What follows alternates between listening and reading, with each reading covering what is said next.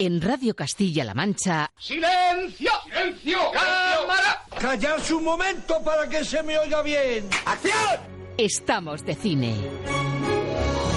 Amigos, siempre recordaréis este día como el día en que... ¿Estás listo? ¡Oh, sí!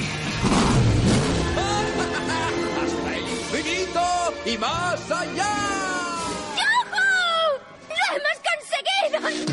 ¡Oh, capitán, mi capitán! ¡Oh, capitán, mi capitán! Con lluvia, con sol, con nieve, con hielo, la función debe continuar. ¡Soy el rey del mundo! Aquí comienza el programa de cine de Radio Castilla-La Mancha.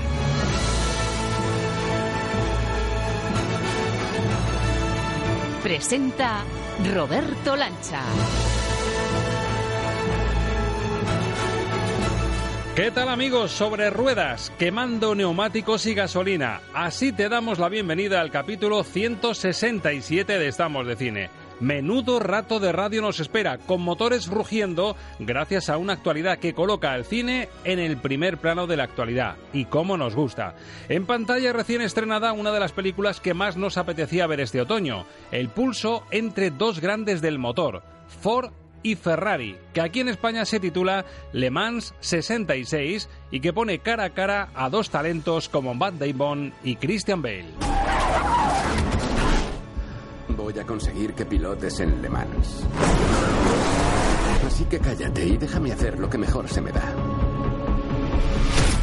Superproducción americana con grandes talentos, como decimos, y con la que va a tener que competir, no lo tiene fácil, la apuesta intimista y sugestiva de este señor cineasta, amigo de Estamos de Cine. Hola, ¿qué tal? Soy Rodrigo Sorogoyen y mando un saludo para Estamos de Cine, de Radio Castilla-La Mancha. Pues sí, el director de El Reino convierte su multipremiado corto Madre en un largometraje asfixiante sobre la maternidad y el sentimiento de pérdida que le puede valer estar de nuevo en lo más alto de la gran fiesta del cine español. Y en medio de esta gran semana de cine, pues también nos gustaría poder decir que ya se puede ver en salas comerciales el esperadísimo y publicitado regreso de Martin Scorsese con su troupe deluxe.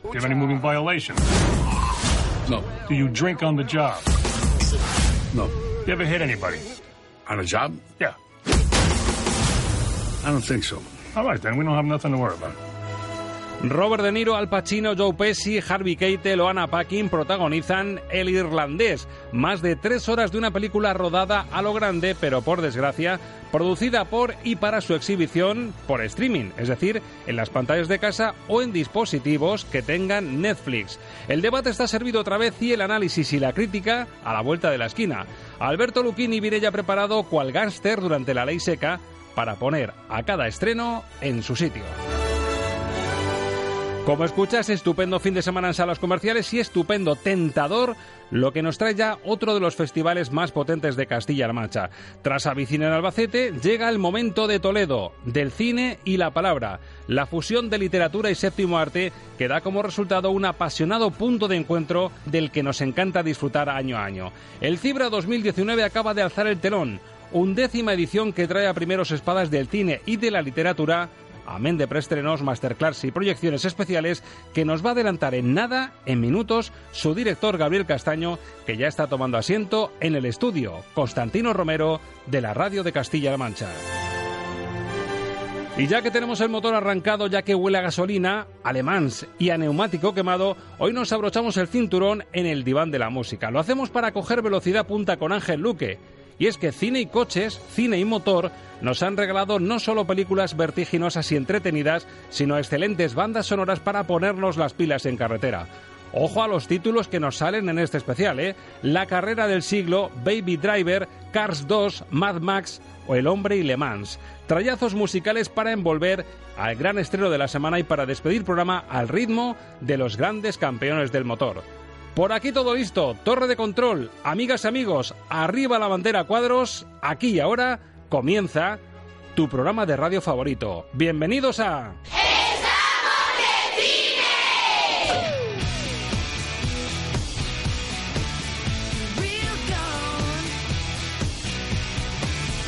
Real gone.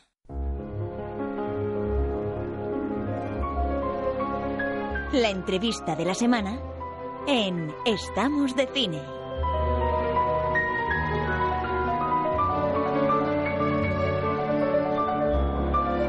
Y de verdad amigos, qué gustazo que lleguen estas fechas, que llegue mitad finales de noviembre, porque si hablamos de cine es sinónimo de que hay un festival muy especial de Castilla-La Mancha que ya está en marcha, que ya está en estado de efervescencia. Es el Festival del Cine y la Palabra, Cibra.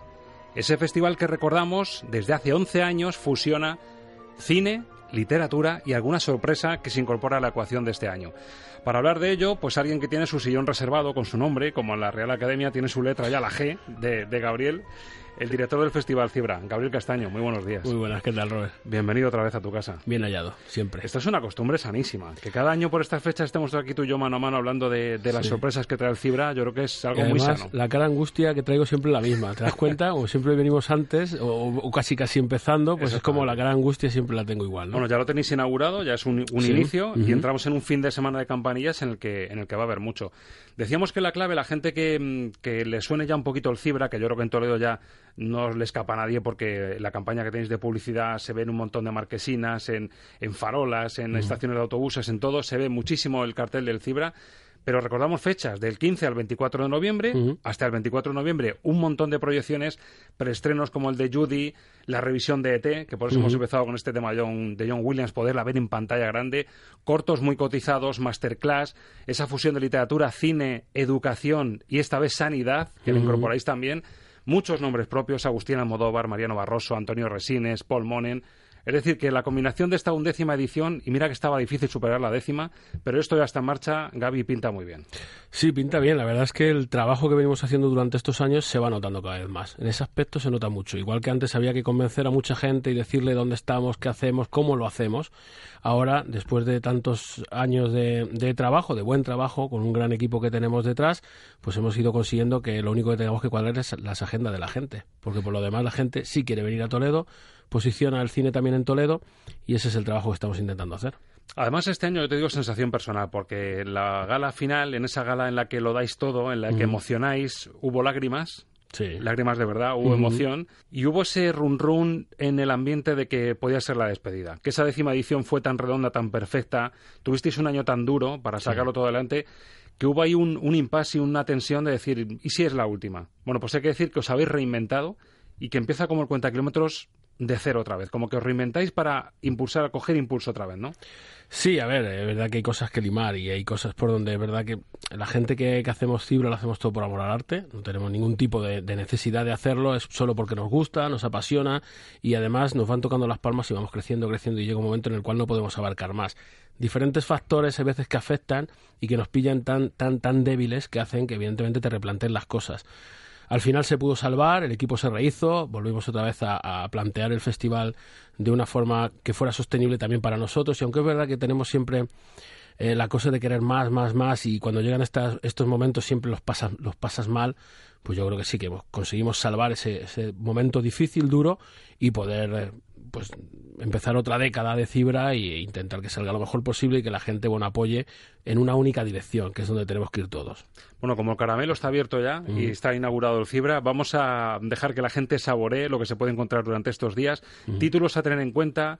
El atractivo de Toledo, lógicamente, turístico, es impresionante, gastronómico, pero si encima se suma el cine, saber que se puede venir a Toledo y a lo mejor encontrarse con una buena proyección, un preestreno, vamos a abrir boca, Gaby, de lo que se puede ver estos días o, o títulos que, que haya Sí. que destacar para que la gente se lo apunte. A nivel eh, preestreno, que ya sabemos que la, en la ciudad lo que hacemos es pasar preestrenos, tenemos eh, dentro de los tres días del Cine Club tenemos tres títulos muy atractivos, La Odisea de los Giles, la nueva de Darín y, Luis Brandoni, luego tenemos Intemperie con Benito Zambrano y Luis Tosar a la cabeza, y luego La hija de un ladrón con Eduard Fernández y su hija Greta Fernández, Belén Funes en la dirección, dirección novel, una película de esas que llamó mucho la atención en San Sebastián, donde además Greta se lleva el premio a la mejor interpretación femenina. Pero no solo esos tres días del Cine Club, sino que luego también tenemos, este sábado sin ir más lejos, tenemos un par de proyecciones. Tenemos eh, la famosa eh, comedia eh, Dios mío, pero ¿qué te hemos hecho? Bueno, pues la segunda parte vuelven con fuerza y también tenemos un pase especial que fue la película que ganó en San Sebastián el premio mejor, el premio del público en la sección de perlas, que ya sabemos que para la sección quizás más potente que hay dentro de, de San Sebastián, por encima incluso de la sección oficial y donde decide el público que, que es lo más importante, ¿no? Y luego tenemos, bien decías tú, el pase de Judy, un pase que hacemos en colaboración con otras cosas con, con Cinesur y con la revista Hola en este caso, que lo que hace es darnos la posibilidad de ir a ver un preestreno de una de las películas que en principio parecía que no, y ahora está posicionada la carrera de los Oscars, sobre todo con Renée Weber, eh, opta- optando clarísimamente a ese premio a la mejor interpretación femenina, y bueno, tener la posibilidad de ver esa película dos meses antes y poderlo hacerlo aquí en la ciudad y tener ese privilegio, yo creo que no solo es que haya que valorarlo, sino que la, gente lo valora y por eso ahí también hace que el público se involucre cada vez más con el festival. ¿no? Y películas que se van a poder ver en los puntos habituales del Cine Club, en salas que son un poquito más recogiditas, pero también en salas comerciales, con lo cual que se van a poder ver con todo el brillo que merecen. Y ahí es donde entra un poco la colaboración con Cinesur, con MK2 y con su gerente Miguel González, que es otro amigo que también tiene su sillón, su sillón reservado con la M de Miguel. Miguel González, muy buenas. Buenos días. Bueno, la unión de la fuerza. Gaby ya sabes que su filosofía es que la pasión por el cine hay que compartirla, que vamos todos a una, que esto no está como para dividirnos, que hay que ir todos a una y Cinesur se suma también al Cibra y algunas de estas películas se van a poder ver en pantalla grande, con la opción de las palomitas, de la Coca-Cola, de butacas cómodas sin condiciones. ¿Qué supone para vosotros eh, entroncar con un proyecto como el Cibra y un festival que ha ganado tantísimo peso en Toledo? El sector es muy complicado. En nuestro sector del cine o nadamos todos en la misma dirección o al final no vamos a ningún lado. Y el festival que lleva ya 11 años, eh, nosotros llevamos 14 aquí en Toledo, eh, somos dos organizaciones que tenemos que, que unirnos, sí o sí. ¿Por qué? Porque somos la- las fuerzas del cine, al fin y al cabo, eh, contigo, a lo mejor incluso, porque los medios sois los que nos podéis apoyar. Y yo creo que es una alianza que, y espero que sea a largo plazo, porque así ellos van a crecer y nosotros también vamos a crecer también. Gaby, he, he mencionado algunos nombres. Agustín Almodóvar, al que traéis aquí, por cierto, Agustín Almodóvar fue la primera entrevista que hicimos en Estamos de Cine. No, sí, pues Es- mira, es casi le, vas a te- le vas a tener ahí otra vez para recordar y hacer la es casi efeméride, nuestro ¿no? mentor y padrino. Sabes que Pedro lo pone un poquito más difícil, Sí, porque sí. está en otra liga. Pero Agustín bueno, hay es- que decir que no ha venido porque le dan un premio en otro sitio. Si no estaba invitado también y hubiera podido Bueno, venir. o sea, ¿eh? hubiese sido, hubiese sido un hito, ¿eh? No le dejamos por otro año. Lo dejamos para otro año. Bueno, Agustín lo traéis, pero con, con la percha de la sanidad. ¿Cómo, cómo incorporáis la sanidad al Cibra aparte de literatura y cine? Pues mira, una, una compañera, una amiga del, del festival, un día hablando sobre diferentes temas, además relacionados siempre con el cine, siempre me hablaba de que tenía un amigo de la infancia que trabajaba en Madrid, que era médico y que hacía jornadas de cine y salud, cine y medicina, y que además tenía contactos de absolutamente todo el mundo del cine. Y además unas charlas súper curiosas, ¿no? Que parece que no las podías relacionar y las relacionabas. Entonces se lo dije y, oye, ¿y por qué no le tiramos a ver si podemos hacer algo? eh? ¿Cómo lo hacemos? Manos a la obra. Nos pusimos en contacto con él, a él le pareció bien, nos pusimos en contacto con el Colegio Oficial de Médicos, a ellos les encantó, buscamos un sitio bonito de los muchos que tenemos en Toledo.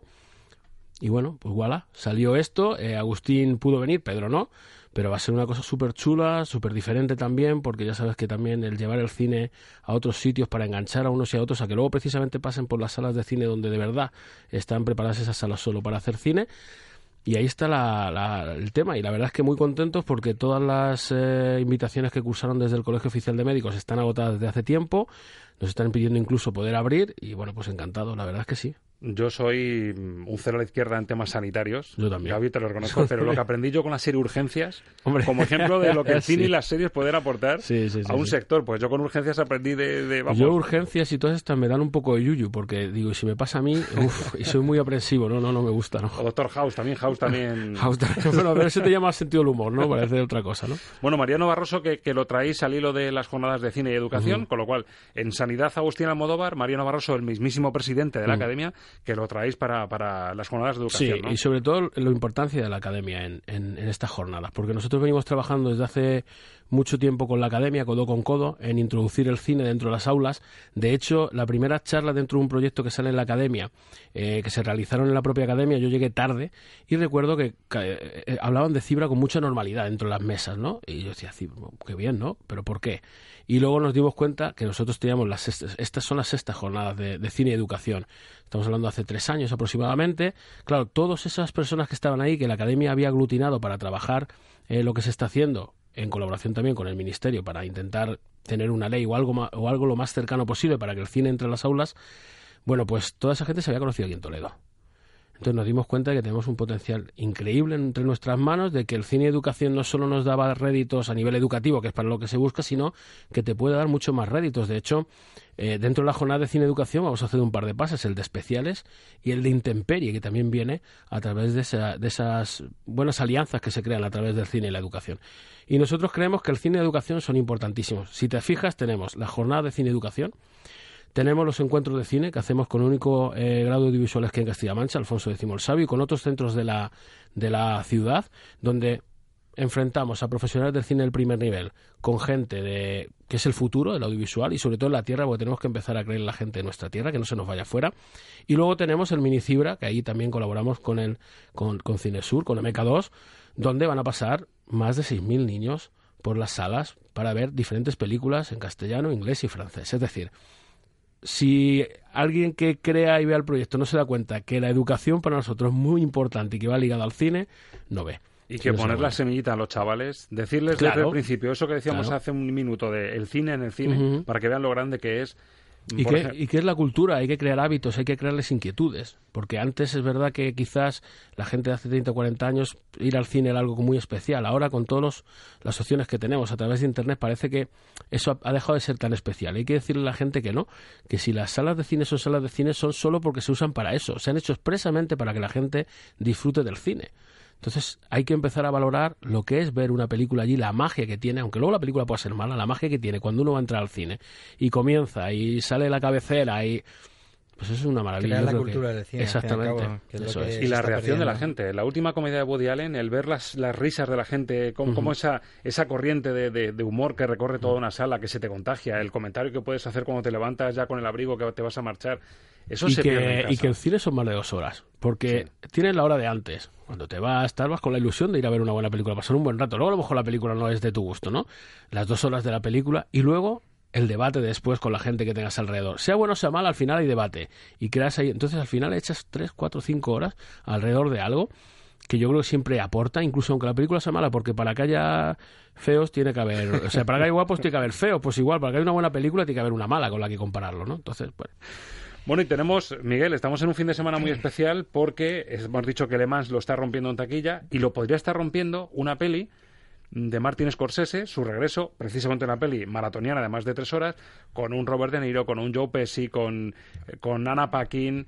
¿Qué ha pasado? ¿Por qué no está el irlandés en salas comerciales? ¿Por qué no se puede ver y decir, pues voy a ver la, de, la última de Scorsese? ¿Qué ha pasado ahí? Pues yo creo que no soy yo el interlocutor. Supongo que tendrás que hablar con alguien de, de una empresa con una N muy grande que, Roja. que ha decidido que ha decidido hacer una guerra por su cuenta. Las compañías de streaming como Amazon o HBO o, o alguna más es una buena idea. Es un concepto de cine que bueno que, tiene que existir. Tienen un capital y tienen que hacer lo que ellos crean que tienen que hacer pero ese potencial que está usando esa compañía para cargarse ciertos sectores del cine y sobre todo las salas comerciales a través de películas eh, con tanto nombre y con tanto peso eh, y ya no solo a nivel de espectadores sino aparte de premios eh, intentar meterse en los Oscars con la proyección de películas como esta que me comentabas yo creo que eso no es sano. No es sano porque al final vamos a cargarnos eh, una cultura y un, un ocio y una educación que la vamos a perder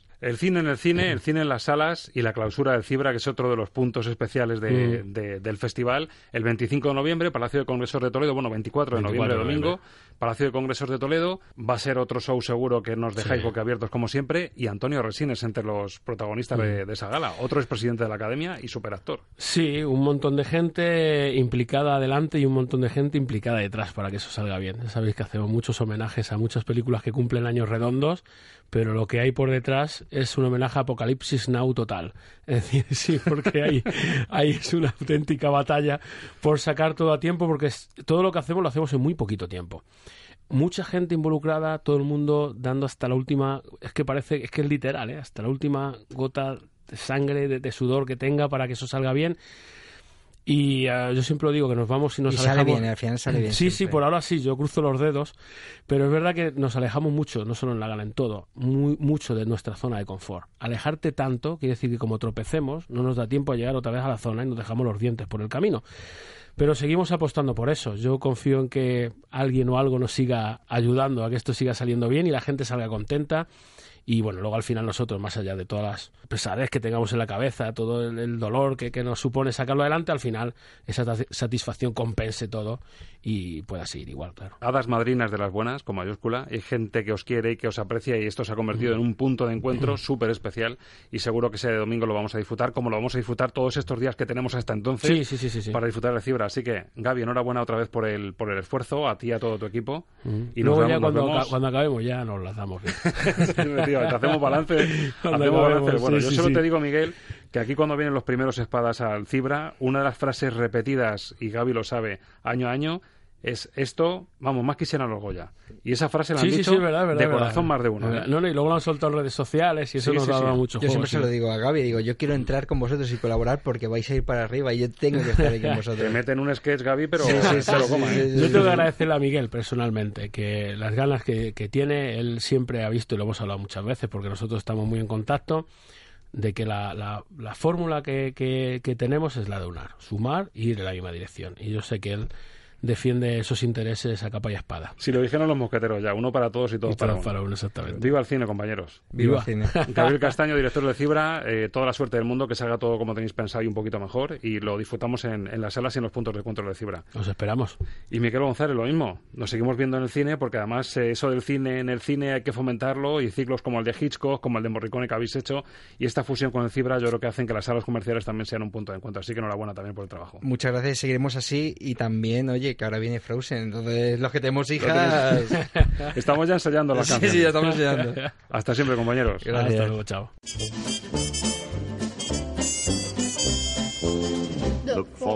¿Llevas mucho sin ir al cine? ¿Ni recuerdas tu última película? No te subestimes. En CMM Radio te hacemos recordar cuánto te gustaba estar de cine. Estamos de radio. Estamos de cine. Y al cine nos vamos, amigos, bajo esa premisa además de que el cine en el cine, en las salas. Y menudo fin de semana tenemos por delante con todo lo importante, bueno, polémico y efervescente que llega. Lo primero que llega nos pone directamente a 300 por hora.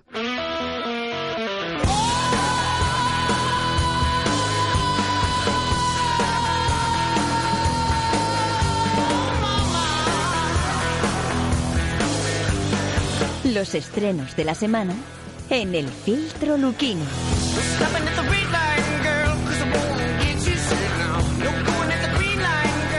Quemando neumático de primeras, olor a gasolina. Esto nos trae una de las películas del año, por lo menos sobre el papel, porque desde luego pinta tiene una pinta estupenda. En el reparto, un pulso extraordinario entre Matt Damon y Christian Bale, un mecánico talentoso, un piloto aún más talentoso y de fondo un pulso mítico entre Ford y Ferrari en los años 60. Estamos hablando de una de las pelis de la semana. La firma James Mangold, el director entre otras de Lobezno, de Logan o de Copland. Y ahí está. Ferrari gana las 24 horas de Le Mans por quinto año consecutivo. Señor Ford, Ferrari tiene un mensaje para usted. ¿Qué ha dicho? Dice que Ford fabrica coches insignificantes en fábricas horribles. Y le ha llamado gordo, señor. Vamos a aplastar a Ferrari en Le Mans. Así que el gran Carroll Shelby va a construir un coche para vencer a Ferrari con un Ford. Correcto. ¿Y cuánto tiempo les has dicho que necesitas? ¿200 o 300 años? 90 días.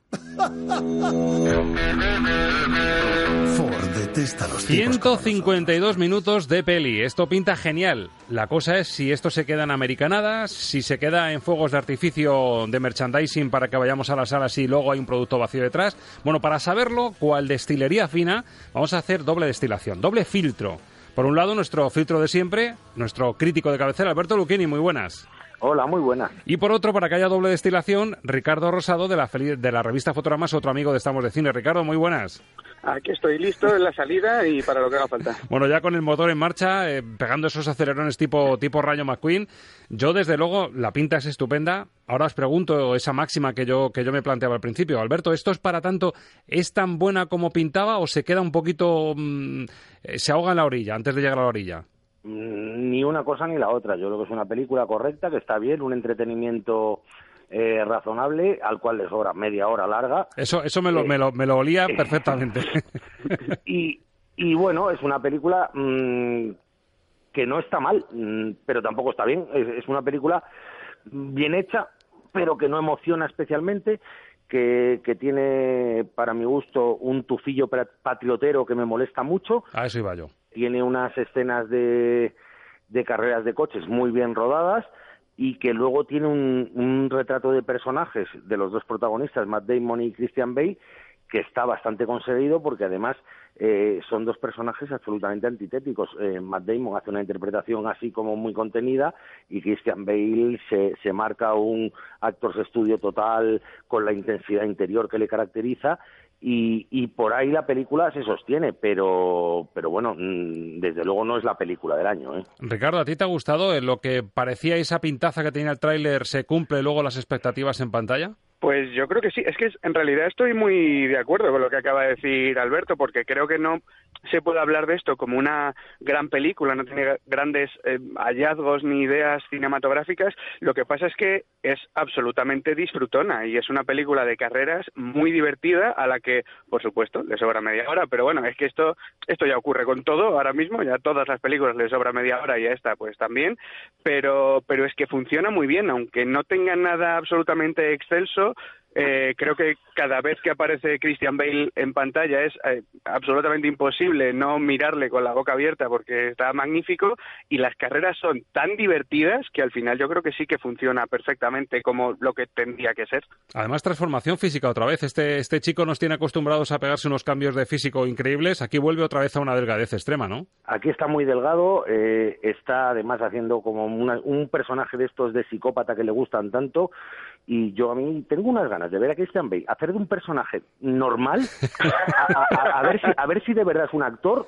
pero bueno, eso ya es un tema mío, ¿eh? Además, dicen, por, por rumores que se han escuchado y algunos episodios en su vida privada, que tiene que ser intensito también la vida privada, ¿eh? Eh, creo que bastante, Bastante. creo que bastante. No, no tanto como Joaquín Fénix, ¿eh? Pero, pero intensito también. Bueno, yo viendo el tráiler también, se puede decir, porque llevamos mucho tiempo sin ver una buena peli de coches en carne y hueso, ¿podría decirse que es la versión adulta y para mayores de, de Cars, de Rayo McQueen, de lo que vimos en esa película y de, de cómo nos transmitía la efervescencia del motor y de las carreras? Pues si quieres un poco sí, en realidad, porque mm, igual es que con Cars eh, ocurría lo mismo, m- menos en la segunda parte que se iban por otros derroteros, pero Cars también es eh, fácil de disfrutar en cuanto a las competiciones y que al final estás viendo una película que te está contando una historieta de alguien que tiene que superar diferentes pruebas hechas a base de carreras y en Cars funcionaba y aquí desde luego funciona y, y Mangold lo dirige bastante elegante y con bastante gracia y soltura y es que al final el producto que le ha quedado pues es que es muy divertido, es muy muy fácil de ver y de hecho aunque no te vuelva loco se me ocurre no se me ocurre a nadie que no vaya por lo menos a disfrutar un poco con esta película. Ellos marcan un poco lo que decía Alberto del patriotismo, ¿no? Ese pulso, una, una Ryder Cup, pero de coches, ¿no? Eh, Europa contra, contra los Estados Unidos y, claro, una película de Hollywood, lógicamente, barre para casa. De hecho, hay una cosa que a mí me, me- me molesta mucho en la película y es la forma en la que presentan al, al magnate de Ferrari como, como un tipo casi de, de la mafia, ¿no? Eh, bueno, mm, eh, los de Ford mm, están representando a Estados Unidos y el, y el magnate de Ferrari lo que representa es esa mafia europea que no quiere reconocer la superioridad de Estados Unidos en todo y para todo. También hay que reconocer que al, al señor Henry Ford II tampoco sale muy bien parado, o sea, tampoco le, le ponen como un tipo precisamente inteligente o audaz a la hora de dirigir la empresa. Bueno, pues vamos a meter todo esto en la coctelera, hacemos junta de evaluación como siempre y partimos de una nota media en, de notable en las páginas cinéfilas de Internet, un 7 sobre 10, que está muy bien de nota. Y si miramos a cinco estrellas como, como obra maestra, tiene tres estrellas y media sobre cinco de media, un notable sale en general. Vamos a ver si con lo vuestro se mantiene notable para, para Alemán 66. Eh, Ricardo, ¿tú qué le pones sobre cinco estrellas? Pues justo, le daría esas tres y media. Tres y media, o sea, un, un notable ligerito, pero, pero sin, colarnos al Y casi si me, si- si me recortase la media horita que le falta, le podría subir media más, pero Amigo. como no, pues ahí se queda. El debate del- de, la duración de siempre. Alberto, a ti te pasa lo mismo, imagino. Eh, bueno, sí, pero yo lo que le voy a recortar no es media horita, sino media estrella, o sea, tres. Tres, bueno, no está mal, ¿eh? No está mal. Tres estrellas sobre cinco para eh, el que es a priori el estreno más potente de la semana, el que puede arrastrar a mucha gente a las salas por el reparto, por, la pinta que tiene la película y la que podría ser el auténtico pelotazo del año, en muchos sentidos, si nos recuerda un poco, nos retrotrae a lo que pasó con la Roma de Cuarón, es el regreso de un señor que ha hecho películas como uno de los nuestros, El Lobo de Wall Street, Gangs of New York, La Invención de Hugo, El Aviador, Casino, La Edad de la Inocencia o El Color del Dinero, entre otras. Hablamos de Martin Scorsese.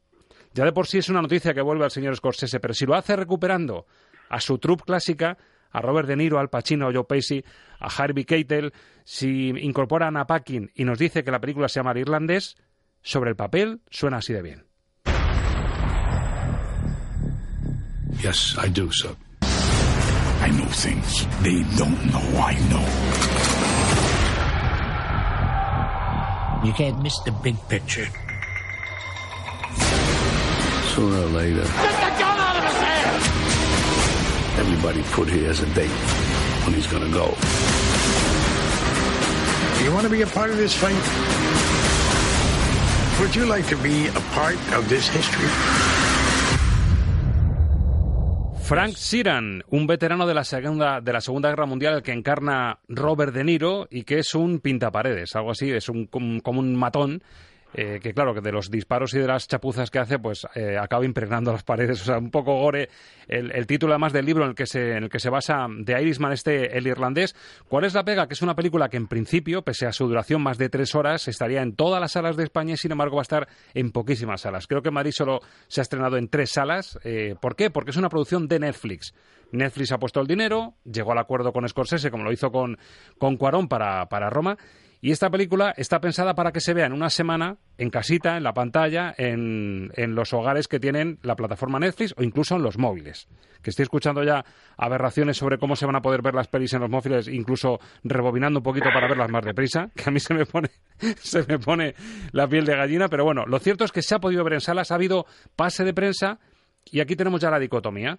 Ha habido críticos que se han negado a ir a pase de prensa sabiendo que las condiciones de estreno de esta película eran eh, estaban muy acotadas a solo una semana en salas de exhibición normales y hay gente que sí que la ha visto y que ya puede opinar de ella. Y tenemos justo a un representante de, de, las dos partes. Vamos por la parte que él ha visto, que es Ricardo Rosado, que sí se acercó al pase de prensa. Ricardo, cuéntanos por lo menos cómo se ve en pantalla el irlandés pues en pantalla se ve de lujo y desde luego da muchísima lástima que esto vaya a tener que ser así. Pero bueno, si ellos son los únicos que se han arriesgado con esto después de silencio, pues yo qué sé. Hemos tenido que hacer una abstracción todos de, de lo que opinábamos sobre esto y hemos tenido que ir. Pero una vez que vas, efectivamente, irlandés es pues otra joya de Martin Scorsese. Es una película gigante en todos los aspectos, porque efectivamente son tres horas y media de película, pero que dentro de esta película yo creo que hay tres películas de Scorsese. Las dos primeras ya las habíamos visto, las dos primeras él ya las había hecho, pero las vuelve a hacer magníficas que, mm. y son un poquito más parecidas a uno de los nuestros y a Casino.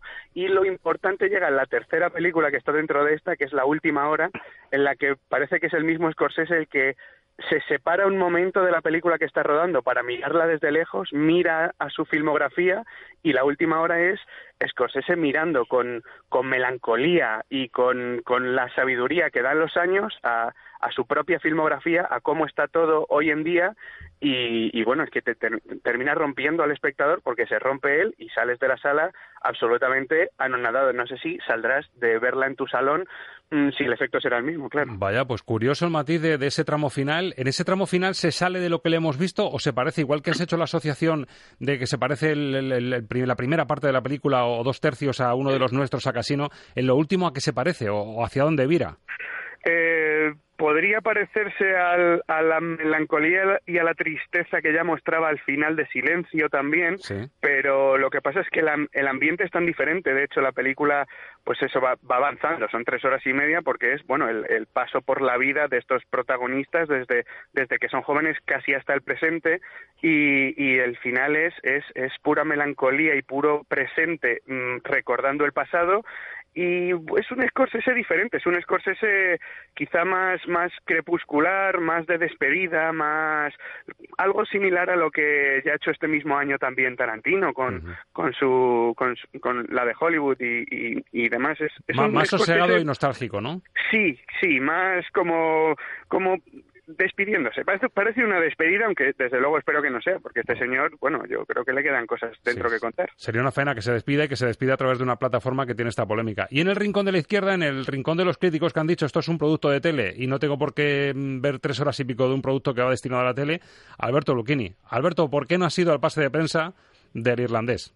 Pues exactamente por lo que tú acabas de decir, porque a mí me parece un telefilm que se va a estrenar en televisión, nadie lo va a poder ver en el cine prácticamente, mm, tres salas residuales en Madrid durante una semana, y los que lo vayan a ver lo van a ver en televisión, con lo cual me parece eh, absolutamente torticero verlo en una pantalla grande cuando es un producto que está hecho para ver en pantalla pequeña. Y de hecho, mm, debo decir que es una de las películas del año que más me apetece ver, después de oír lo que acaba de decir Ricardo, me apetece todavía más, pero estoy eh, tremendamente eh, indignado y enfadado con Martin Scorsese, que me parece un, genio, pero que ha tenido en las últimas semanas eh, la osadía y, la desvergüenza de criticar eh, series como Los Vengadores, diciendo que eso no es cine y, cuando en realidad Los Vengadores ha llevado a mm, decenas de millones del público del mundo a las salas de cine y defender hacer una película para televisión. Me parece una desvergüenza por parte de un genio como, como Scorsese y entre que estoy enfadadísimo con él y que esto es un producto para televisión, pues evidentemente no me ha dado la gana de ir a verla. Tengo mucho interés, Alberto, por saber, porque venimos en los últimos meses, como ya le ha pasado esto a varios directores, pero a lo mejor le ha pasado a un Soderbergh, le ha pasado aquí en España a Isabel Coiset, a Sánchez Arevalo, como han sido películas que en realidad no han trascendido, no han abierto el debate, y no han generado esta controversia, eh, incluso nos contabas que el tratamiento que se les ha dado a la película en cuanto a pase de prensa, el mandaros el material habitual a, las revistas y a, los medios especializados, en esta, sin embargo, el tratamiento sí ha sido más de película, pero con la pega de que mm, el destino es el final, es, es verlo en streaming. Bueno, la diferencia es que esta película se ha convocado un pase de prensa a última hora eh, y de mala manera, pero se ha convocado, cosa que no se hizo con la película de Soderbergh y cosa que no se hizo con la película de Daniel Sánchez Arevalo. Bueno, mm, a ver, si es que esto es como aquello, el, el gato mío y hago con lo que me da la gana, ¿no? Y es lo que hace Netflix. Eh, y yo creo que a mí es que no me gustan no me gustan los oligopolios y no me gustan las actitudes mafiosas que tanto denuncia Scorsese y sin embargo se pliega a ellas. Me parece lamentable. Lo que sí está claro Ricardo eh, esto hemos dicho que nos retrotrae un poco a una película de hace casi un año como es La Roma de Cuarón. Lo que está claro es que aunque podamos decir que poderoso caballeros don dinero eso es un hecho cuando alguien te paga tu sueño, el sueño de la peli que querías hacer encima con ese toque de nostalgia de, recordar tu México natal, en este caso de recordar eh, eh, esa América de, los años que tanto le gustan a Scorsese. Poderoso Caballeros de Dinero, pero hay que decir alto y claro que tanto un señor como Scorsese como un señor como Cuarón hicieron dos pelis pensadas para exhibirse en pantalla grande. Están rodadas a lo grande y en un formato que es para verlo en pantalla grande, aunque luego el truco sea que hay que verlo en streaming, ¿no?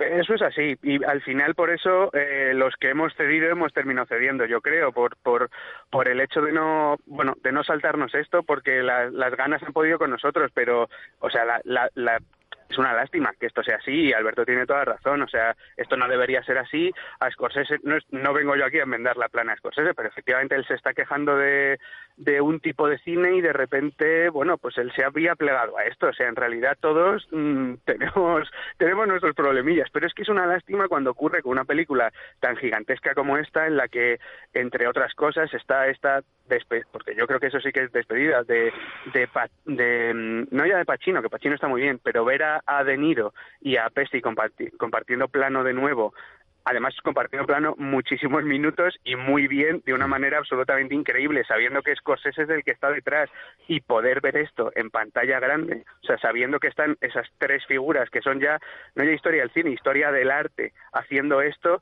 pues es que es una lástima que esto de verdad no tenga un estreno normal y que durante unas semanas, unos meses, esto esté en cines y todo el mundo puede ir a verlo al cine, Exacto, porque creo que es lo que merece. Sería sin duda además un pulso en la cumbre maravilloso entre Le Mans y esta, y esta película, un regreso como el de De Niro, pese, a, pese al tema de la duración que, que le va a echar para atrás a mucha gente. Y te iba a preguntar, Ricardo, antes hablábamos off the record del tema de del rejuvenecimiento digital, por así decirlo, de- de- del personaje de Robert De Niro, de Al Pacino, como es un recorrido de tantos años, por eso nos recordaba la, la semana pasada, hacíamos un homenaje a Eras una vez en América, porque hay un recorrido vital también muy grande entre personajes, y aquí han optado por el rejuvenecimiento digital. Me decías tú que te hubiese parecido mejor o bien tirar de maquillaje e incluso buscar actores que se parezcan a ellos de jóvenes, ¿no?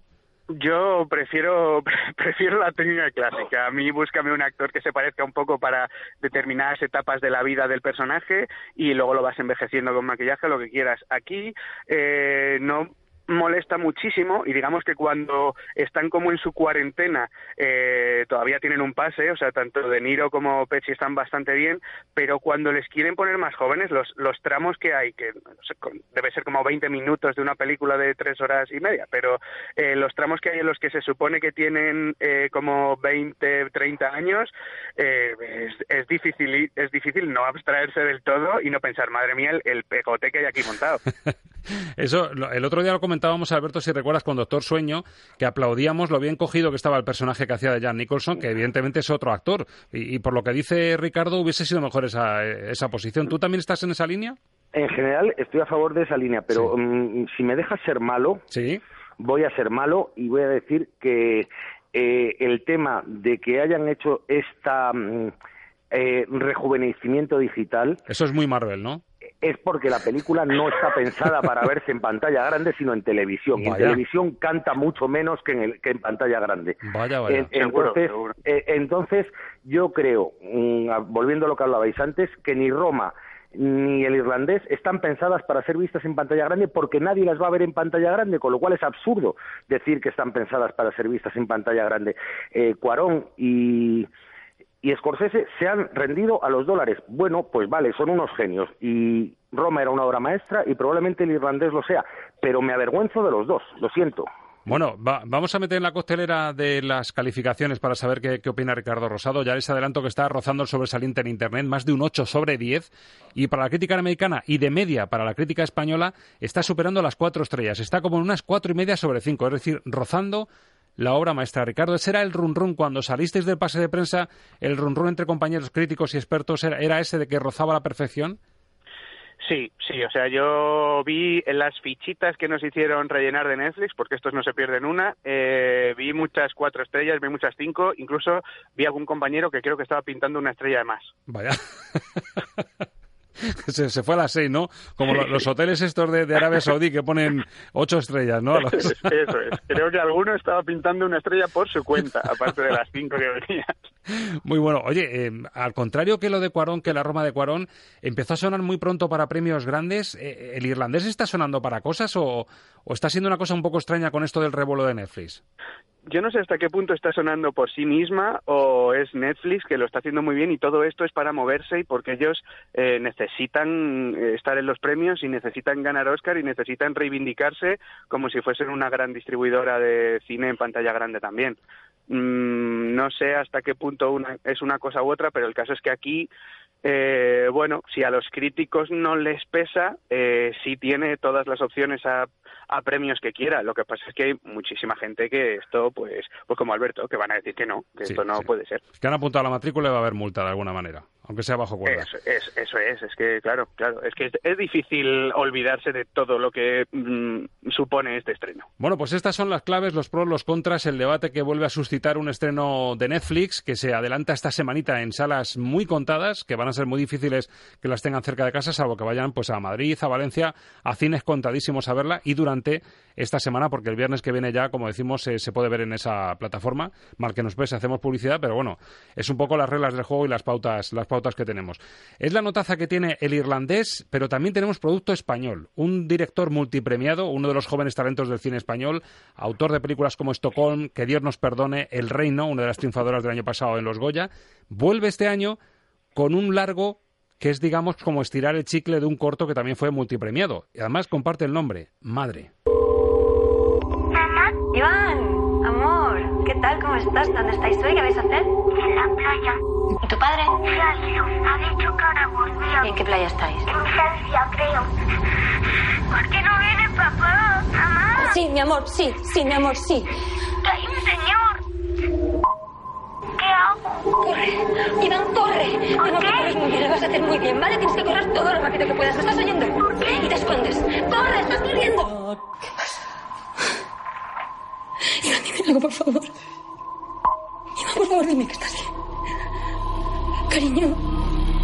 Bueno, ya intuyen ustedes y más si son padres y se han metido un poquito en la piel de ese personaje femenino que escuchamos, el de Elena, al que encarna Marta Nieto, pierde a su hijo Iván de seis años en una playa de Francia a través de esa llamada telefónica agónica, sugestiva por completo, y este personaje vive en esa playa y está empezando a salir de un túnel oscuro, pero no sabemos si la fórmula que tiene para salir del túnel es, es la idónea o no.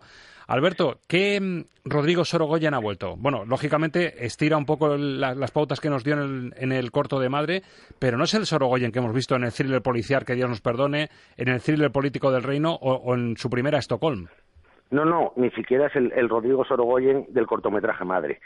Eh, porque la película arranca con el corto, 15 minutos absolutamente magistrales, y luego es eh, una hora y tres cuartos, que es un puro despropósito. Probablemente la culpa es más del guion que de Rodrigo Sorogoyen, pero no tiene nada que ver lo que se nos cuenta mm, en esa supuesta continuación diez años después de lo que pasaba en el corte en el corto, perdón, eh, mm, los personajes han cambiado mm, radicalmente y, bueno, la historia, la historia es, es, un, es un disparate eh, mayúsculo de esta mujer que diez años después sigue atormentada por la pérdida de ese hijo y, y que no se le ocurre otra cosa que que tener una especie de romance con un adolescente al que identifica con su hijo. Eh, bueno, yo, yo personalmente no he entendido qué es lo que me han querido contar en esta película. Creo que nada tiene ni pies ni cabeza y lo único que de verdad se salva es la memorable interpretación de Marta Nieto. Por lo demás, me parece un Rodrigo Sorogoyen indigno de Rodrigo Sorogoyen. Bueno, un Rodrigo Sorogoyen menor, fíjate, creo el otro día lo escuché en una entrevista y creo que puede estar la clave, a ver si lo compartes o no. Le preguntaban si cuando hizo el corto de madre, que se metió en el, en el bolsillo al, al jurado de muchos, de muchos festivales, premios incluso de los Goya, le preguntaron si ya tenía en mente hacer el largo y reconoció que no. ¿Tú crees No, que no, puede claro. estar la clave? No, no, no, si es que a mí me parece que el, el largo es un estrambote que se ha puesto después, porque ya te digo que no tiene ninguna conexión lo que es el cortometraje con lo que es el largo. O sea, es, digamos que el, el corto se convierte en una especie de prólogo y a partir de ese prólogo pues nos inventamos un largometraje de 105 minutos que tenía ese punto de partida, pero no hay ninguna conexión en absoluto más que la pérdida de ese hijo pero pero la evolución de, de los personajes y de la historia es que es que en- ya digo eh, eh, me parece que, que el guion es, es una de las cosas más descabelladas que se, ha, que se ha hecho en el cine español reciente. Bueno, y es extraño porque Rodrigo Sorogoyen suele hacer pelis basadas en muy buenos guiones, porque además es muy buen guionista y tiene muy buenos compañeros de viaje en ese sentido. Así que esta vez le queremos mucho, pero no le sale bien la jugada. Aunque bueno, en notas está en un 7 casi en, en Internet sobre 10 y una media de 3 estrellas, 3 estrellas y media sobre 5 en el resto de revistas. Me da que tú vas a bajar la nota bastante, Alberto. Eh, bastante, uno y medio. Uno y medio para Madre de Sorogoyen. Eh, Ricardo, ¿cómo te quedas? ¿Tú tienes ganas de verla o, con esto, con esto A te lo vas a pensar? Tenía ganas de verla por el corto y por Sorogoyen, pero desde luego todos los comentarios que he oído a compañeros más o menos van por el tono que ha dicho Alberto, así que terminaré viéndola por completismo, también te lo digo. O sea, Pero que el run run que te ha llegado también es que patinazo de Rodrigo, ¿no? Eh, Sí, sí, parece que sí. Pero bueno, es que yo lo veo, lo que habéis contado, es que parece un encargo. O sea, Sí, esto parece una algo que le han obligado por el éxito que tuvo Madre, que el, el corto, pues eso, se llevó el Goya, estuvo nominado a los Oscar y, y era difícil no caer en la tentación. Han caído y no les ha salido bien. Y además Dramón a la vista y de las pelis que te dejan la butaca que no, que no pasas precisamente un buen rato. Es lo que pretende, es lo que pretende y va a ser un poco la paradoja de la semana, fíjense, de lo que le estamos hablando. Del regreso de uno de los directores que triunfó el año pasado en los Goya, del regreso de Scorsese, de una película como Le Mans con Matt Damon y Christian Bale, pero la que lo puede romper en taquilla es una comedia española que viene a decirnos pues algo que ha soñado mucha gente, parece un anuncio de la ONCE.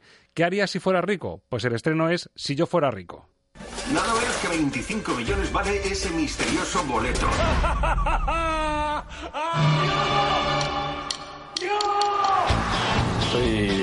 La ley establece que tendrá que darle la mitad. 12 millones y medio de euros. Todo problema tiene solución. Sí. Ocultándole el dinero a su mujer hasta que el divorcio sea oficial.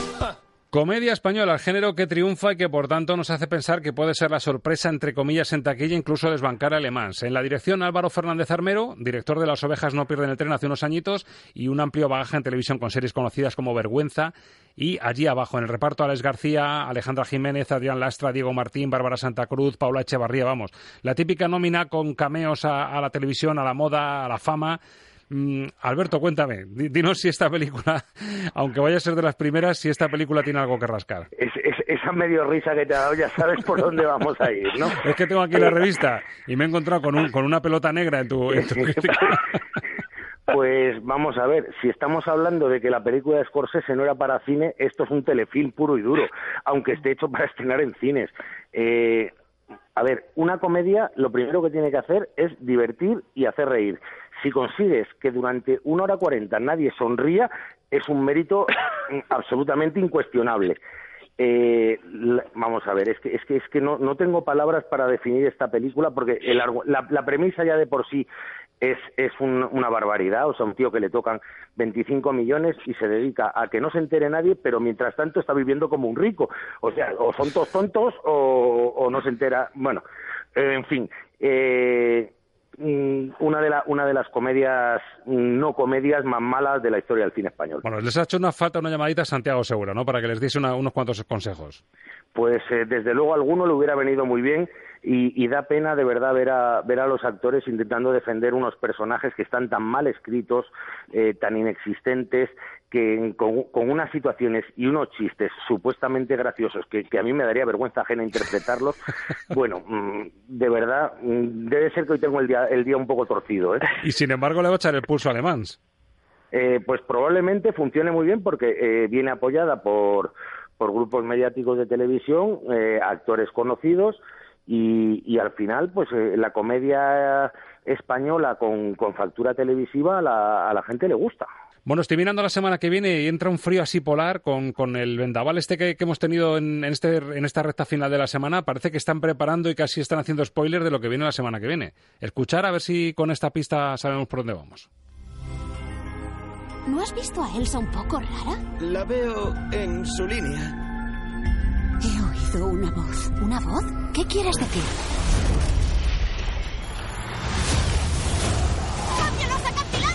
¡Está sacudiendo el edificio! El reino no es seguro. Después de Frozen en 2013, pues nos llega la segunda parte. Alberto Luchini, ¿qué te hueles? ¿Qué te esperas? Dinos algo de Frozen. Pues eh, me espero lo mismo que de todas las secuelas de Disney, pero mm, voy a aprovechar la coyuntura, ya que estamos haciendo un avance, para decir que la semana que viene se estrenan dos pedazos de peliculones mayúsculos, que son Los Miserables y Adiós. Madre mía, o sea que vamos a tener otro fin de campanilla. Se nota que empezamos ya a coger, a coger temperatura, ¿eh? Estamos hablando de dos grandes películas de, que, van a pasar la historia, ¿eh? Ricardo, ¿tú qué te hueles de Frozen 2? Pues un poquito más de lo mismo que la primera, pero por lo que parece por los avances, quizás sea un poquito más adulta, busquen, busquen un poquito, bueno, haber madurado con el público que le gustó la primera, supongo. Bueno, pues valoramos en una semana, hay que reconocer que mm, haya polémica o no, esté Netflix de por medio o no. Yo creo que es buena señal, Alberto, que, que llegamos a fines de semana como este y haya tanta chicha, ¿verdad? A ver, lo importante del cine es que siga existiendo y que se hable de él. Pues totalmente, porque para eso estamos aquí nosotros, ¿no? Para, para insistir en que, bueno, eh, de un lado o de otro, pero el cine es absolutamente imprescindible. Bueno, pues ahí estamos y seguiremos peleando por ello. Alberto Luquini, muchas gracias, buen fin de refúgiate del frío con buenas películas y, gracias por este repaso. Además has lucido bien bisturí, estaba bien afilado esta semana, ¿eh? Sí, hoy, lo he sacado bien, sí. Pues sí que hace falta, igualmente. igualmente. Eh, Ricardo, lo, lo mismo, muchas gracias por pasarte por Estamos de Cine, por este completo repaso a la cartelera y que siga la racha, que podamos seguir hablando de cine a lo grande. Pues un placer, buen fin de y a buscar esa lista de cines en los que se estrena el irlandés de tapadillo. O no buscarla, como hace Alberto Luquín. buen fin de semana a los dos. Hasta luego.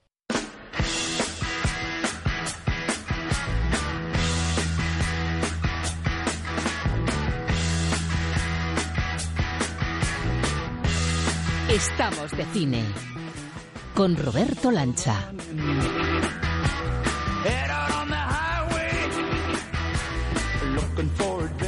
Bueno, pues cogemos ritmo, cogemos temperatura en Estamos de Cine. No sé si buscamos nuestro destino, no sé si hemos nacido para ser salvajes, como dice este tema, pero desde luego la libertad y más con este clip que nos acerca a la película Easy Rider y que nos pone sobre ruedas, nos da una idea de la importancia de lo que tocamos.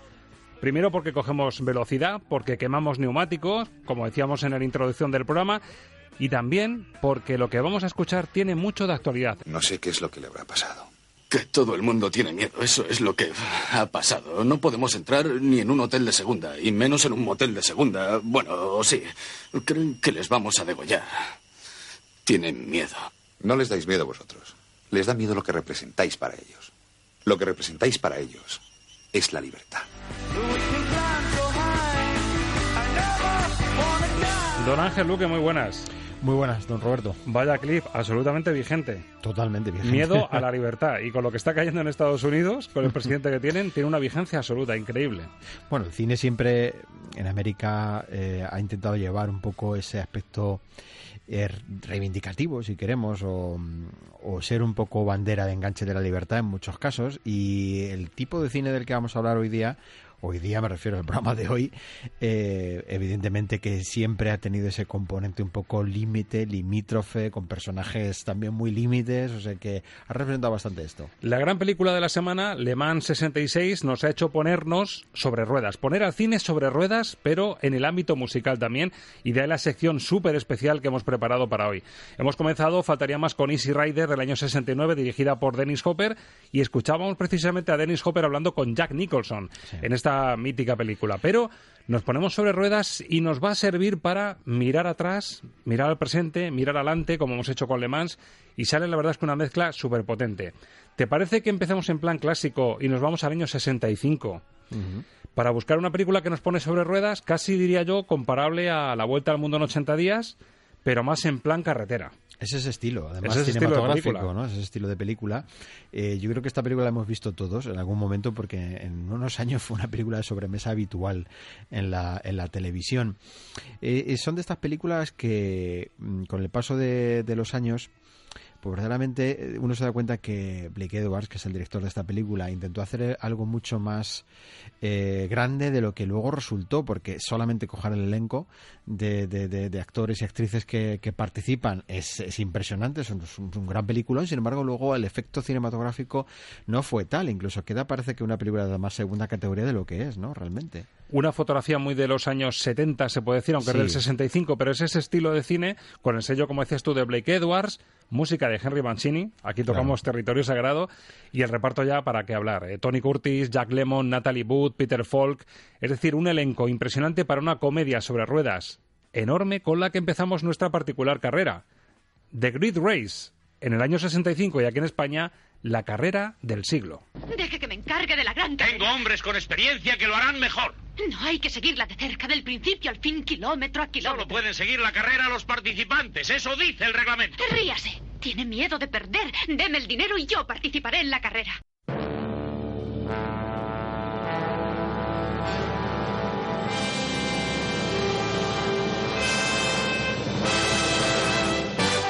Lo que ves es lo que oyes. Música para soñar cine con Ángel Luque.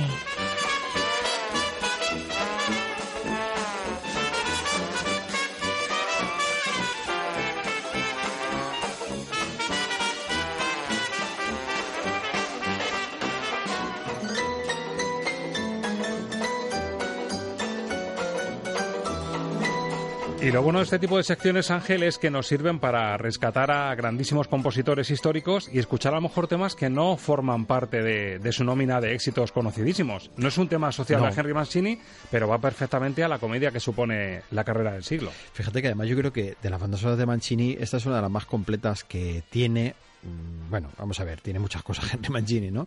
Pero me refiero completa en el sentido de que eh, para Blake Edwards le hizo bastantes cosas, es el gran compositor de Blake Edwards, ¿no? Pero en cuanto a la variedad de temas que toca la banda sonora, eh, yo creo que es la más completa en ese sentido. Es decir, tiene casi todos los géneros musicales que uno se puede encontrar en esta banda sonora están. Desde ese sonido Big Bang que puedo recordar un poco a cuando hicimos eh, eh, el homenaje a la película El Golpe, por ejemplo, y uno se da cuenta de, de dónde beben muchas de estas, de estas bandas sonoras, al pop, a la música jazz eh, más estilo Mancini, tipo piano, más, más de, de, sala, por decirlo de alguna manera. Toca todos los, casi todos los palos porque es una película que va recorriendo muchos lugares y que pretendía ser una de esas eh, películas que pintaban un panorama de aventura completo, es decir, eh, intentaba hacer un recorrido en la diversión, el entretenimiento, la aventura, todo eso estaba ahí incorporado. Lo que pasa es que no sé si ese era el género ideal para Blake Edwards, o sea, Blake Edwards manejaba la comedia y la comedia de enredo como nadie, incluso la comedia glamurosa, la comedia en la que eh, manejaba actores como Peter Sellers, que mm, uno se da cuenta cuando luego ve los remakes que se han hecho de La Pantera Rosa, lo difícil que era hacer lo que hace Peter Sellers. Inimitable. es inimitable, ¿no? Y eso lo hacía gracias a la dirección de Blake Edwards. Blake Edwards se mete en este registro donde mezcla varias cosas y es donde yo creo que se perdió un poquito y eso desfiguró la película, ¿no? Parecía en, algunos casos, en algunos momentos, perdón, una película más de Disney, de, de, eh, con el componente Mary Poppins en algunos casos. O sea, tenía alguna serie de cosas eh, que en estos años 60 se hacían, se hacían de esta manera y yo creo que Blake Edwards no supo coger la temperatura a, una historia yo creo que demasiado compleja. Compleja no porque lo contara fuera muy difícil, sino porque tantos escenarios que se pintaban, tantos momentos de aventuras diferentes, eran difíciles de encajar en un puzzle armónico. ¿no? Era un reto muy grande ese viaje, esa, ese reto entre Nueva York y París, de Tony Curtis y Jack Lemmon. Divertidísima la película, pero es cierto que no ha envejecido del todo bien. La banda sonora fresquísima. Y damos el salto ya a una película de dibujos que hemos tocado muchas veces. Si hablamos de motor, si hablamos de carreras, ¿cómo no va a salir Rayo McQueen? claro. Era obligatorio. Sí. Una banda sonora impresionante también de otro de los grandes, ya tocamos la primera parte, pero en este caso has escogido Cars 2, la segunda parte, para un tema que se sale un poquito de la tónica de lo que hemos escuchado. porque, cogimos lo de Randy Newman, que es eh, el que comenzó con la saga de Cars, y no habíamos tocado lo que había hecho eh, Giacchino. Exactamente, Giacchino es el gran compositor de la Pixar, pero Randy Newman también, siempre han sido los dos eh, grandes nombres hasta la, hasta la actualidad, ¿no? Entonces Randy Newman, eh, bueno, pues fue el que le dio el sello, fue el que le dio la, la entidad, y sin embargo nos encontramos que en Cars 2 y en 3, que además yo me encontré una cosa muy curiosa eh, que, no, que yo no la sabía, por lo menos, es que Paul Newman puso voz a, alguno de los personajes eh, de Cars y, voz en off en algún momento y fue de las últimas cosas que hizo en su vida. Sí, era el coche este ya veterano a punto de retirarse que, orientaba a Rayo McQueen y era como su, su mentor. Claro, yo sabía que, que, él había participado de alguna manera, pero es verdad que no lo recordaba. O sea, son de estas cosas que uno se le quedan ya en el olvido y dice, ah, pues que Paul Newman puso la voz aquí, ¿no? Paul Newman siempre asociado al mundo automovilístico, porque era un gran amante de los coches, ¿no? Eh, bien, lo que hizo eh, Giacchino es abrir la dimensión de la película no solo al campo o al, o al, aspecto más eh, infantil, sino que hace eh, que la banda sonora sea un público mucho más maduro incluso. O sea, y el estilo musical es de una banda sonora ya de un nivel de película de adultos, ¿no? que es lo que dijimos en su momento. Giacchino para Cars 2 y el tema que se titula Tokyo Takeout.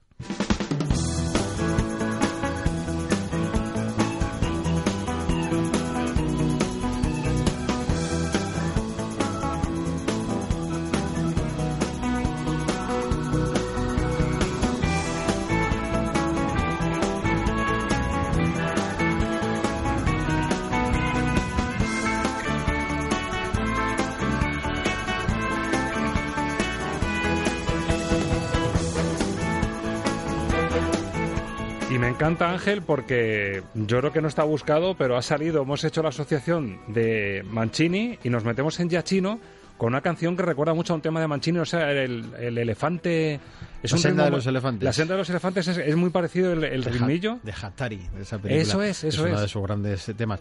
Bueno, sí, sí, puede recordar. Se mucho. puede recordar. Y mete esa, esa, guitarrita que recuerda, sin embargo, a Tarantino cuando se pone un poco vintage, ¿no? Esa mezcla de cosas. Es decir, al final ya Chino lo que hace es coger un poco un cóctel, una costelera donde mete varios ingredientes que se utilizarían en películas, como digo, para adultos y no de niños, y crea temas como estos, que uno jamás imaginaría que esto pertenece a un tema de animación. Esto ya Chino lo hace muy bien, por ejemplo, cuando, cuando está con Los Increíbles. Es decir, Los Increíbles es una banda sonora que va en esta misma, en esta misma dinámica, en esta misma línea. Y Newman puso el toque más rockero, eh, eh Giacchino mete este toque un poquito más glamuroso, más eh, al estilo manejando a Mancini, por eso están eh, una seguida de la otra, porque vemos también la evolución que han llevado este tipo de películas también de, coches, ¿no? Y cómo se inspiran, se inspiran las bandas unas en otras. es muy buen argumento, y lo ha demostrado Le Mans, eh, mezclar el cómo se fragua un poco el pulso entre dos grandes del motor, pero también los propios personajes que han alimentado la leyenda de la Fórmula 1 y de las carreras de coches también pueden ser objeto de documentales. Mm. Y es el caso que nos rescata Ángel Luque de Sena, una película de Reino Unido, un documental del año 2010, lo tenemos a, a nueve años vista, dirigido por Asif Kapadia, no trascendió demasiado, es un poco mm, un recorrido documental por la vida del mítico piloto brasileño Ayrton Senna. Pero ¿por qué has destacado y rescatado este tema, Ángel? ¿Qué te ha llamado la atención del documental Senna y de su música? Bueno, eh, de su música me gusta muchísimo, es de un compositor brasileño que se llama Antonio Pinto, que no pertenece al circuito de lo conocido en cuanto a compositores de, bandas sonoras. Mm, el, mundo del documental eh, en, cierto momento el largometraje documental ha adquirido una importancia eh, yo creo que grande para entender un poco ciertas cosas de las que se han vivido en los últimos años en el mundo cinematográfico, en el mundo audiovisual en general, ¿no? Y es que, claro, hasta hace muy pocos años pensar en una banda sonora de un largometraje documental como algo interesante e importante era un fenómeno bastante extraño, ¿no? Bueno, yo creo que Ayrton Senna, desde luego, es un personaje no de ficción, sino un personaje real importantísimo en este mundo de, las carreras, ¿no? Muchos siguen diciendo que es el, el piloto eh, más inimitable, importante, veloz que ha habido jamás en la Fórmula 1 y que no habrá otro. Y para esta, este largometraje documental se pensó eh, una música que fuera realmente como si estuviera narrando un biopic, pero no era un biopic porque era con imágenes reales del propio Ayrton Senna. Pero la banda sonora está pensada así. Y eso me gusta mucho porque vamos a encontrar un tema instrumental. aquí no vamos a encontrar rock, no vamos a encontrar eh, música fuerte, dura, de carretera, de asfalto, sino que vamos a encontrar una música intimista, una música como si nos estuviéramos acercando realmente a un personaje que nos han contado una película, una historia íntima de él.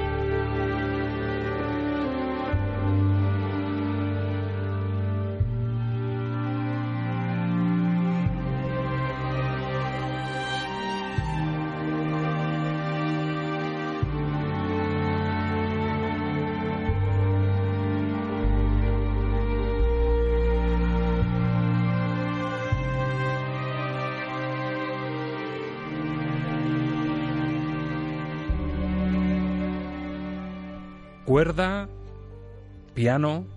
Fíjate que he visto a Ramin Javadi perfectamente.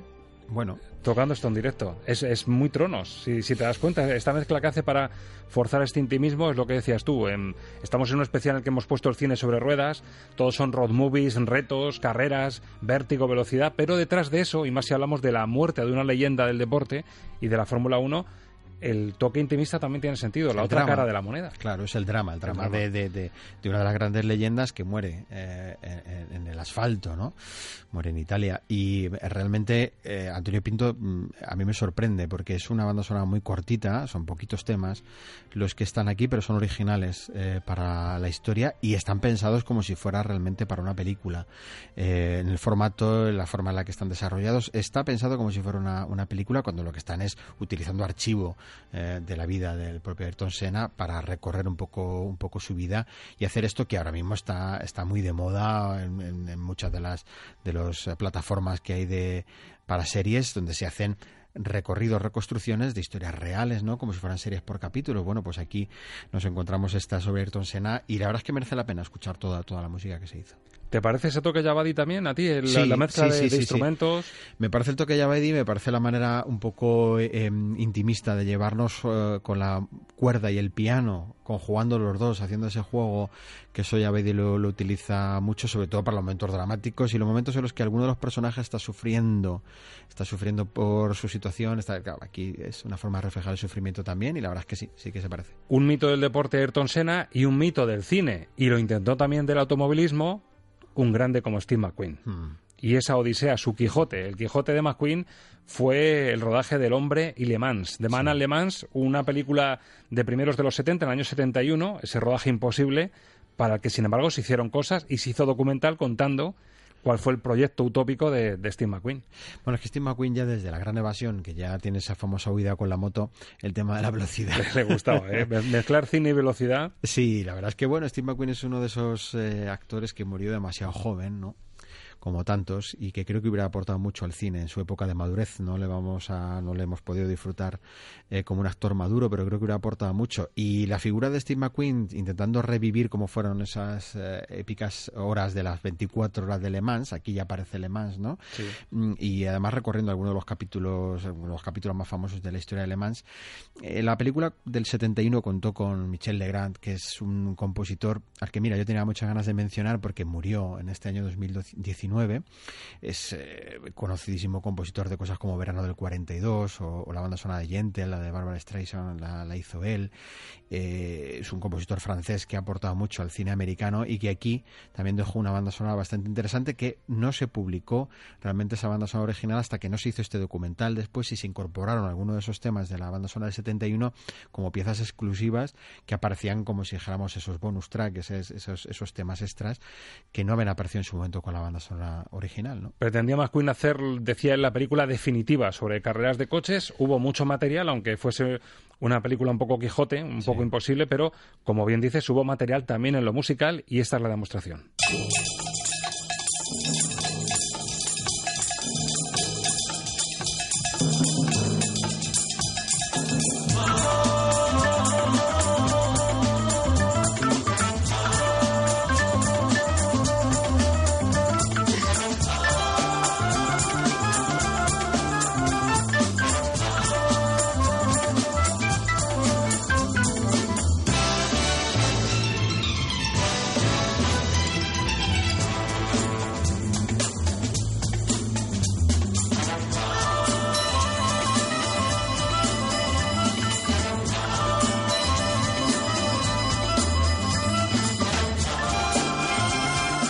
Mancini no se lo notaba el año en el que estaba en la carrera del siglo, porque miraba incluso más atrás a través del jazz, en esta sí que se nota que estamos en los 70 y ese, toque fresquito que hubiese chirriado, yo creo, un poco con el paso del tiempo, pero claro, para la época era un, era un temazo buenísimo para Alemán. Sí, a mí me recuerda así, pero, pero fíjate que me recuerda también a Mancini porque estaba pensando en la banda sonora del Guateque de Blaze Wars también, una, una, maravilla de película, eh, que la banda sonora va muy en esta línea, en esta línea también, ¿no? Se supone que estos son los preparativos para la, gran carrera eh, y para vivir esos, esas 24 horas durísimas de, de, la carrera de Le Mans.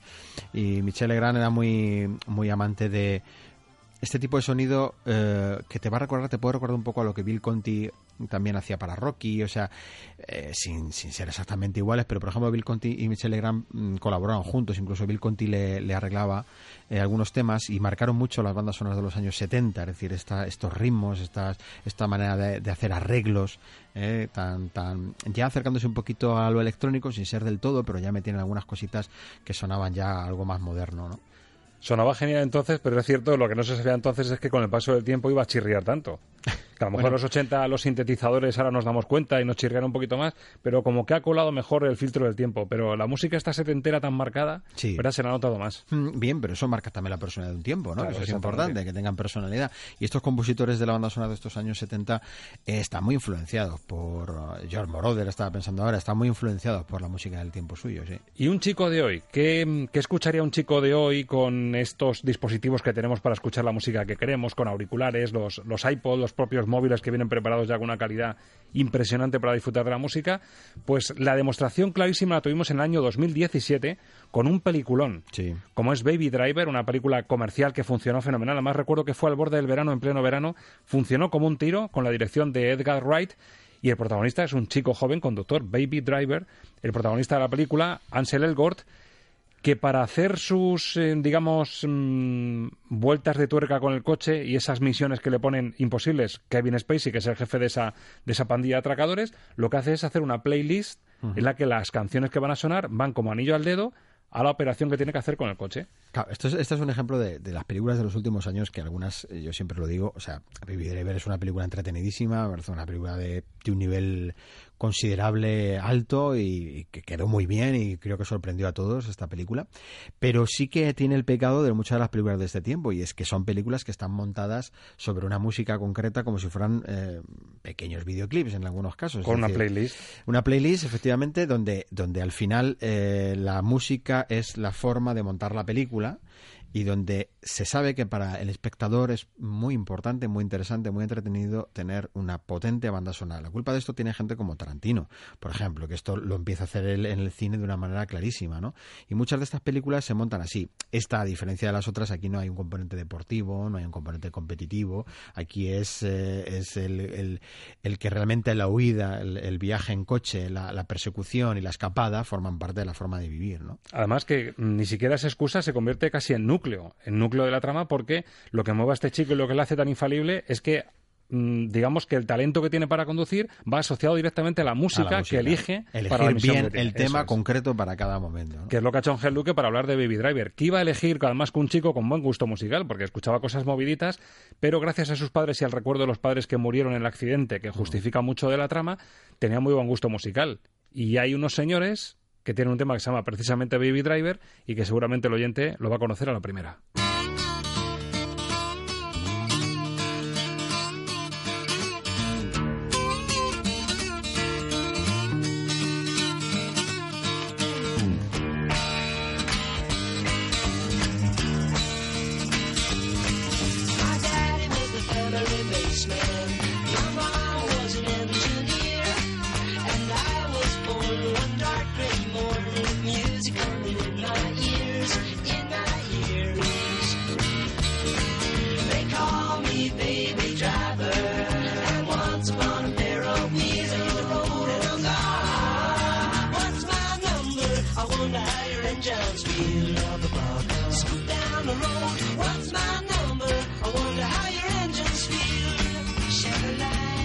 Que vienen pasta en estas dos voces, ¿eh?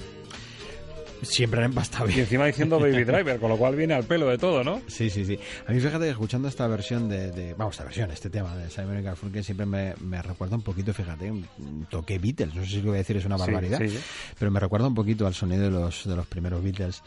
Me parece que la playlist de esta banda sonora está muy bien elegida porque hay una variedad de temas inmenso que toca casi todos los estilos, desde lo más actual hasta temas eh, clásicos.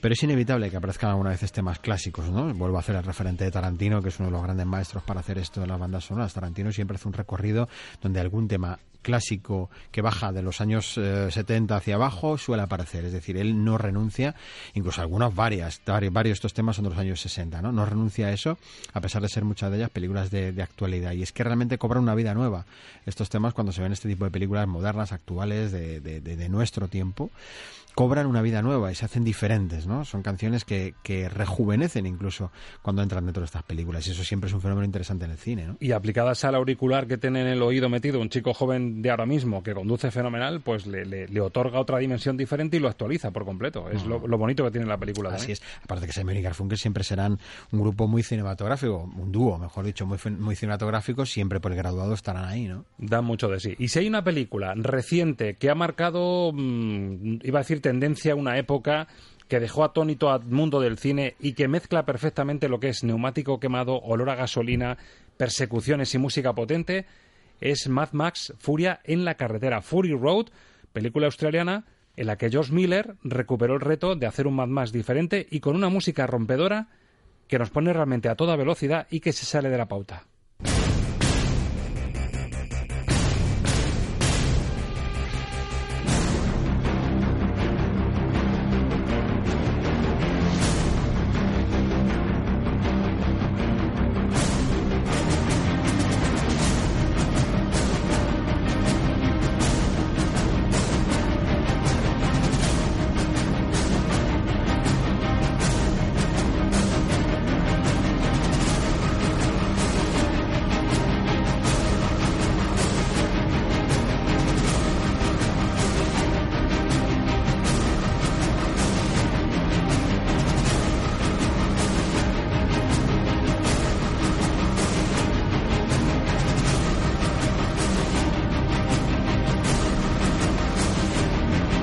Reparto Tom Hardy, una rapada impresionante Charlize Theron y un Mad Max que revolucionó lo que conocíamos de, de este loco de la carretera en un futuro distópico con un tema, hay que decirlo, muchas veces coincidimos Ángel en gustos, pero Ángel me dijo a mí, yo este, este estilo musical de Furia en la carretera no lo veo, aunque sea muy representativo de lo que es la película.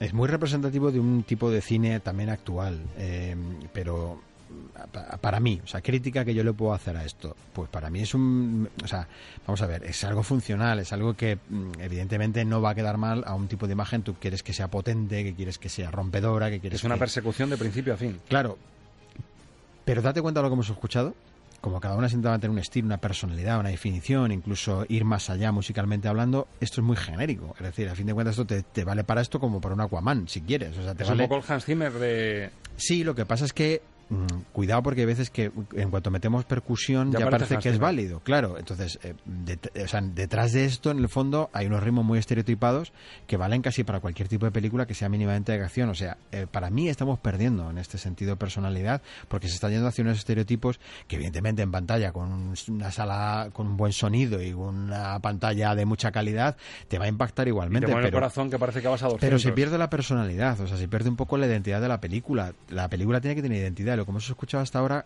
si te das cuenta, todo está definido, pues bueno, pues que cada uno eh, ha aportado su personalidad y grandes compositores han participado, ¿no?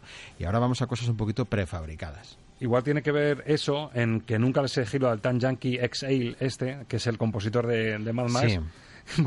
no ha caído mucho en las elecciones. Bueno, pues porque a fin de cuentas ha hecho un producto, es decir, no ha hecho una banda sonora. lo, que, hace es un producto que sirva y que funcione con unas imágenes eh, eh, concretas, pero poco más. Con lo cual dirías que el Mad más clásico sí aportó mucho más, diferente, mucho más. Más clásico, la primera tiene una banda sonora magnífica y, la parte de, canciones que ahora se, se, exceden en esto. Es decir, hay tanta música de cantada, tanta playlist, tanta canción, como lo queramos decir, que realmente se pierde también esa gran canción que daba personalidad. Y es que Más Más fue famosa por su canción de Tina Turner. Es que, claro, esto también se ha perdido, ¿no? Y es la sorpresa que nos trae Ángel Luque en la despedida. Saben ustedes que vamos a cumplir con la tradición de que el golpe final musical va a ser abrir un poco el tarro de las esencias. Y vamos a escuchar de lo mejorcito y de nos de, bueno, pues el We Don't Need Another Hero de, Tina Turner, sí, va a sonar, pero en versión instrumental, que es la que ha elegido Ángel Luque. Es un temazo. Porque es, un temazo impresionante. En la versión del año 85, el Mad Max del año 85, con el título de Más allá de la cúpula del trueno, dirigida de nuevo por George Miller, el mismo que Mad Max Furia en la cartera, pero año 85, música de Maurice Jarre. sí, fíjate. Cogiendo un tema pop, que fue el tema gran reclamo pop de la película, pop rock, pero lo convierte en una joya instrumental que, de la que vamos a disfrutar.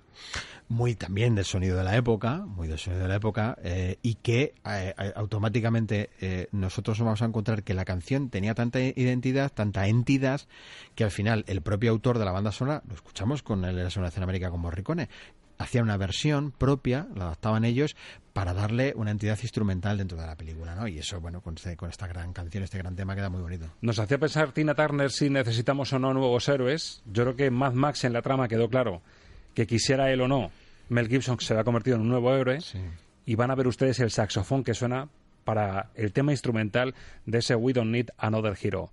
De verdad, una joya musical con la que despedimos este especial cine sobre ruedas. Y así comenzó el viaje hacia el norte, hacia la salvación, para ocupar un lugar en el sol. Entre nosotros hallamos un nuevo líder, el hombre que llegó del cielo, el capitán del Jairo.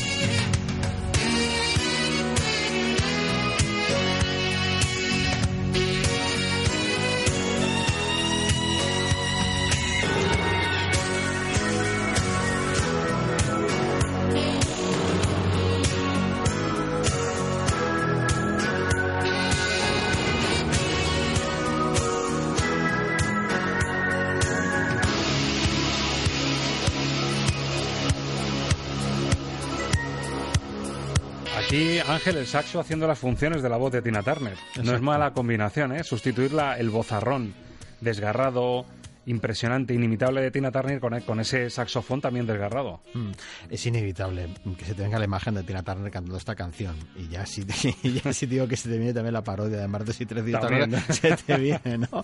Fue, fue, una canción tan emblemática en su, en su momento y uno de los grandes temas de, de Tina Turner que realmente cuando repasemos eh, alguna vez eh, eh, y cuando ya Tina Turner no esté y repasemos las grandes canciones que ha dejado, cuidado porque Tina Turner es uno de los grandes elencos, elementos, monumentos de la música de los 80 y en el cine tuvo que participar y nos dejó esta gran canción para más más. ¿no? Ahí van a salir auténticas joyas, pero vamos, hay que decir que la combinación de cine y road movies, persecuciones, carreras, coches, Mm, da muy bien, pero si ponemos en lo musical también el cine sobre ruedas, queda una cosa muy estupenda. ¿eh? Sí, y porque bueno, hemos ido al cine sobre ruedas quizá más agresivo, por decirlo de alguna manera, más de competición, pero el cine sobre ruedas, si nos metiríamos un poquito películas tipo Telma y Luis, imagínate qué Dos en la carretera. Dos en la carretera, qué bonitos momentos de cine hay en esos aspectos de viajes contemplativos, de viajes reflexivos, de viajes vitales en coche, ¿no? Y reflexiva la frase que te traigo para acabar, de una persona que ha sido protagonista en esta sección como es Ayrton Senna.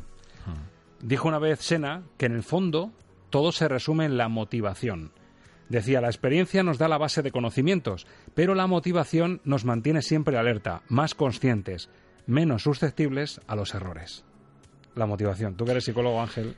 Pues la motivación es una asignatura, fíjate si es importante. Solo, solo, ella solita, ¿no? esa solita es una asignatura. La motivación, como su propio nombre indica, es lo que nos mueve para entender qué debemos hacer para mejorar siempre cada cosa que hacemos. Y así esquivamos mejor los errores, como decía Sena. Casi nada, ¿eh? la leyenda del deporte, la frase que nos dejó, pues nos agarramos a ella y la semana que viene aquí motivaditos, Ángel. Seguiremos, lo más motivados posible. Muchas gracias. gracias. Hasta la semana que viene. Pues ya lo han escuchado, motivación, eso no nos falta en Estamos de Cine, saben que otra cosa no, pero pasión por lo que nos gusta, por el cine, por las series y por las bandas sonoras, no nos falta en este rato de radio. Gracias por compartir viaje con nosotros. Hemos cogido velocidad, pero lo hemos pasado bien. La semana que viene más y ojalá que mejor. Feliz semana de cine. Adiós a todos.